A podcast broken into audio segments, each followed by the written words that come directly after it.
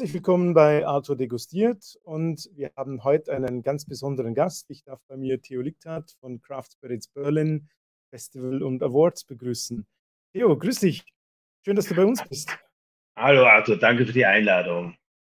Es ist mir eine Freude, dass du etwas Zeit für uns hast. Du bist durchaus im Run und äh, wir haben, glaube ich, in 20 Tagen das Annahmeschluss für eure Prämierung.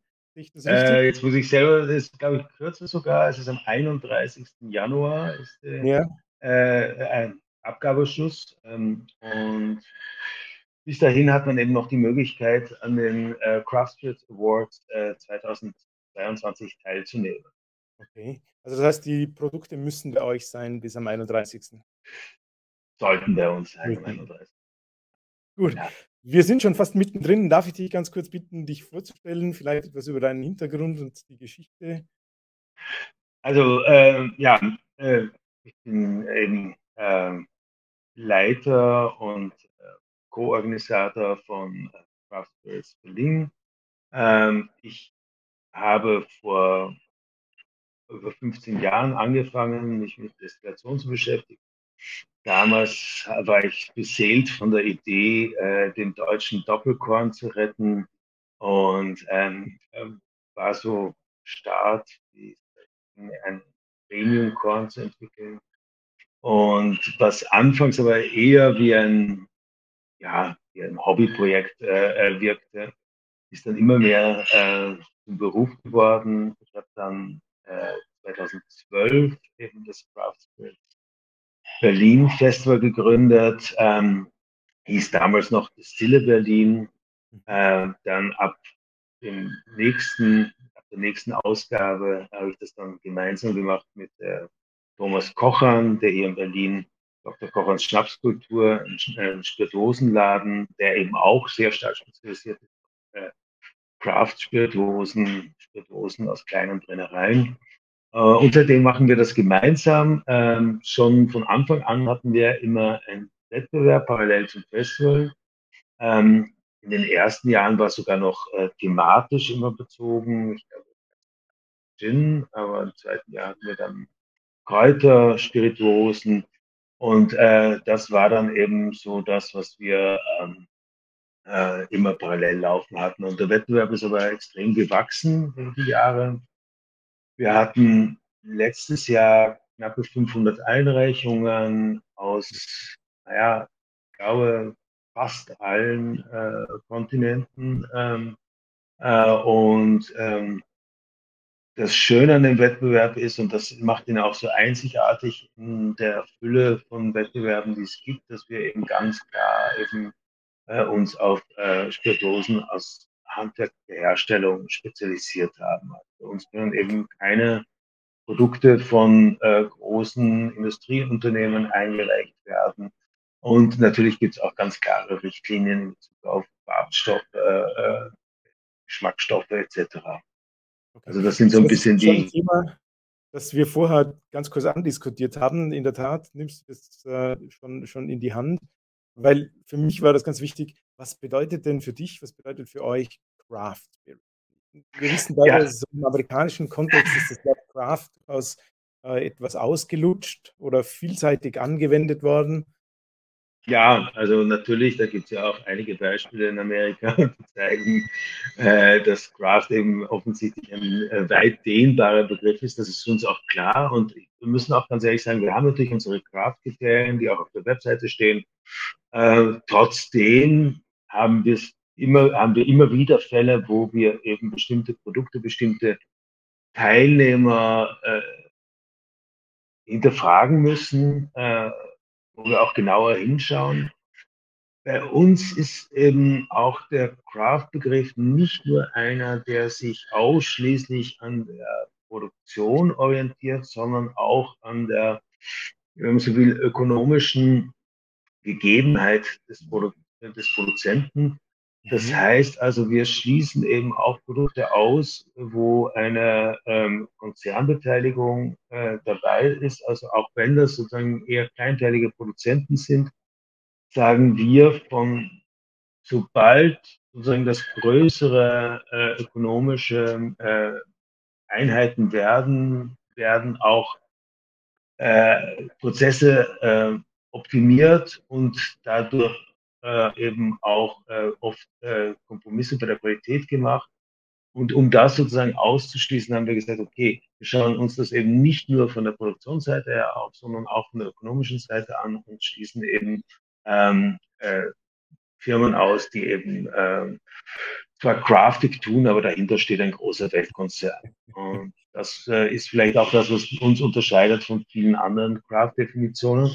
Ähm, ist nicht immer einfach. Ähm, und auch wir sind natürlich immer wieder gefordert, da ähm, unsere Ansprüche, unsere Kriterien zu überdenken, äh, auch neu zu definieren, zu überarbeiten.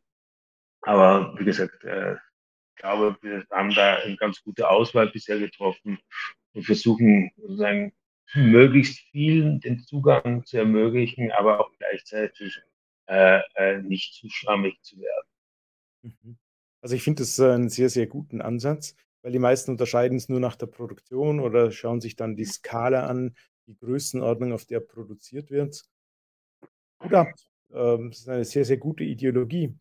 Du hast auch schon ein bisschen angesprochen, äh, ihr macht das schon ein paar Jahre. Es hat begonnen als Distille Berlin und äh, heißt jetzt Craft, äh, Craft Spirit Berlin. Von mhm. dem Du hast erwähnt, fast von jedem Kontinent. Was ist, die, was ist der Beweggrund, bei euch einzureichen? Was erwartet sich denn jemand, äh, wenn er bei euch einreicht? Ist das äh, primär, habt ihr europaweiten Ruf für Craft, würdest du sagen? Oder ist das etwas, äh, um in den deutschen Markt zu kommen, wenn man bei euch mitmacht?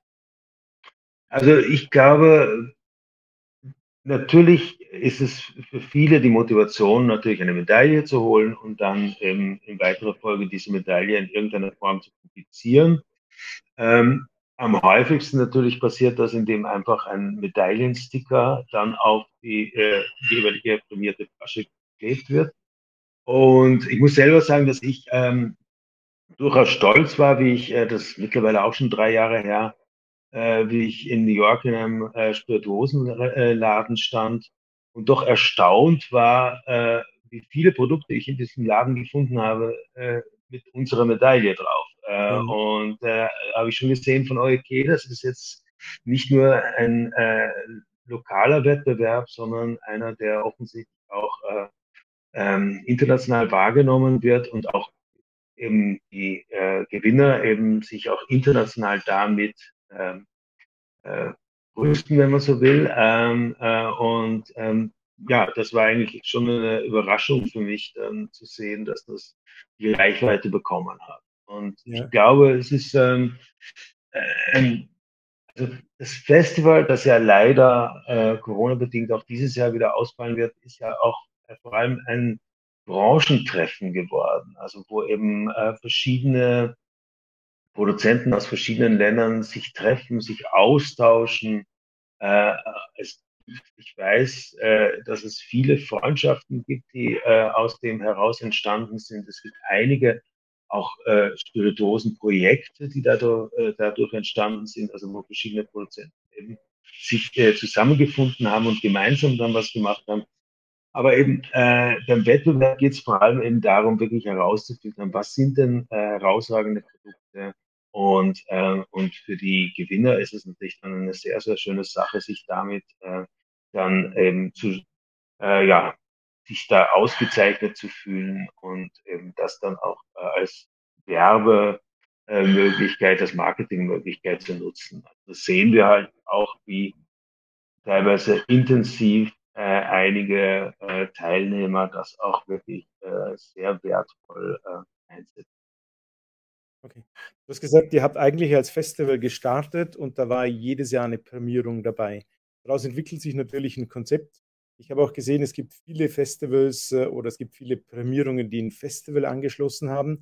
Ist das bei euch eine Huckepack-Geschichte äh, oder kann man das eine oder das andere machen?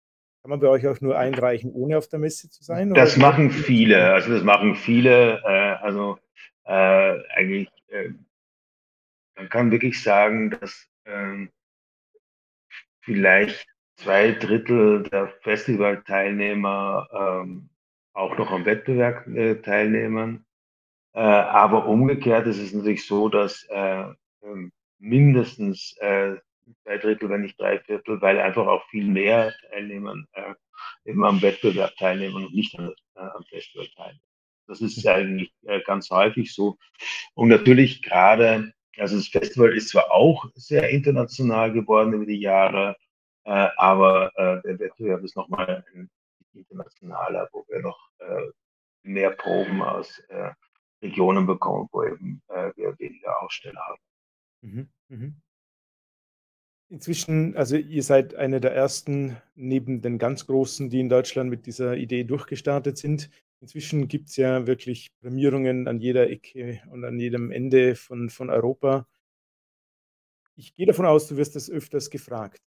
Warum sollte man gerade bei euch einreichen?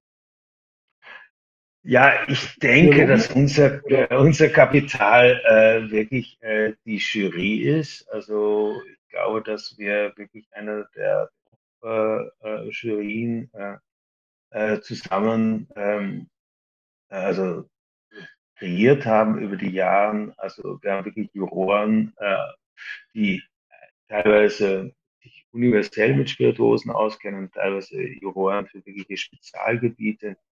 Äh, wir schauen eben, wir suchen da eben auch richtig äh, nach Spezialisten. Also bei uns ist zum Beispiel eben Agavenbrand, also allem natürlich Mescal ein großes Thema. Äh, und äh, da haben wir eben wirklich gerade für dieses Thema, wo es in Deutschland nicht genügend Juroren gibt, die die Fachkompetenz haben, haben wir äh, ganz viele Juroren aus dem Ausland. Ähm, wir haben ähm, natürlich äh, gerade im Thema Obstbrand haben wir viele Produzenten selber auch, äh, die eben in der Jury sitzen, ähm, die also täglich an der Brennanlage äh, sensorisch mit dem äh, Produkt zu tun haben. Mhm. Ähm, also ich glaube, das muss man wirklich sagen, da haben wir eine sehr schöne, ähm, sehr internationale Jury über die Jahre aufgebaut und das ist eigentlich das, was ähm, das ja äh, der Wert eines Festivals ist. Also man kann äh, eines, eines Wettbewerbs ist, man kann nicht ähm, ja, glaubhaft äh, Preise für äh, ausgeben, äh, aushändigen, wenn nicht äh, die Bewertung äh, erstens mal klar definiert ist, also strukturiert ist, andererseits aber eben auch ähm, ähm, äh, von äh, Experten wirklich. Also ich, der, wir wollen das hier nicht verschweigen. Auch ich durfte schon einige Male bei euch mitverkosten. Ja. Das müssen wir auch nicht unter den Teppich äh, kehren. Ich weiß, dass bei euch ganz viele Top-Brenner mitverkosten. Äh, ihr habt auch Barkeeper, habe ich gesehen, die mit in der Jury hm. sitzen und halt die, die, die Spezialisten.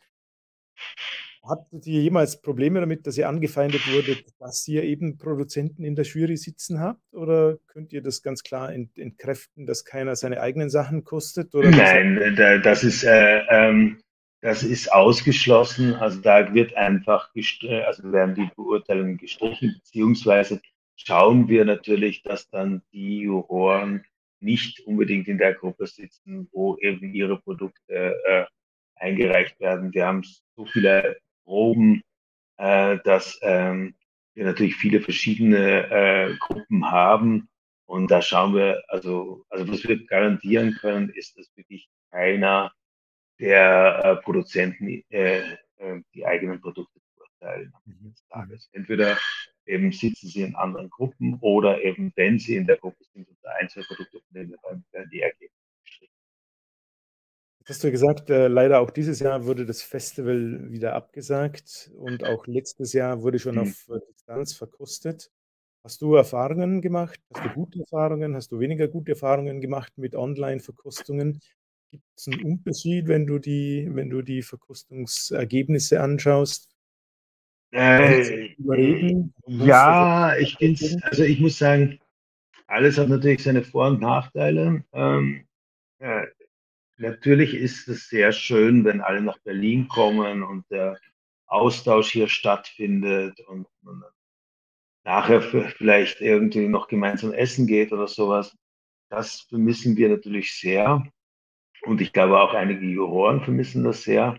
Ja. Aber äh, die Online-Verkostung hat letztes Jahr extrem gut funktioniert. Also eigentlich so gut, dass wir fast gesagt haben, naja, das ist äh, einer der wenigen Dinge, die, äh, zu denen wir gezwungen waren, die vielleicht so äh, effizient sind, dass man sie vielleicht in Zukunft durchaus äh, weiterführen kann. Also wir hatten das Glück, äh, dass wir im Vorjahr schon äh, eine Bewertungssoftware programmieren haben lassen, die äh, cloud-basiert ist mhm. äh, und dadurch sowieso auch die Juroren, wie sie noch äh, alle zusammenkamen in Berlin, ja dann individuell auf ihren ähm, Endgeräten äh, die Beurteilungen abgegeben haben und wir sozusagen das eben äh, äh, cloud-basiert äh, nachvollziehen konnten.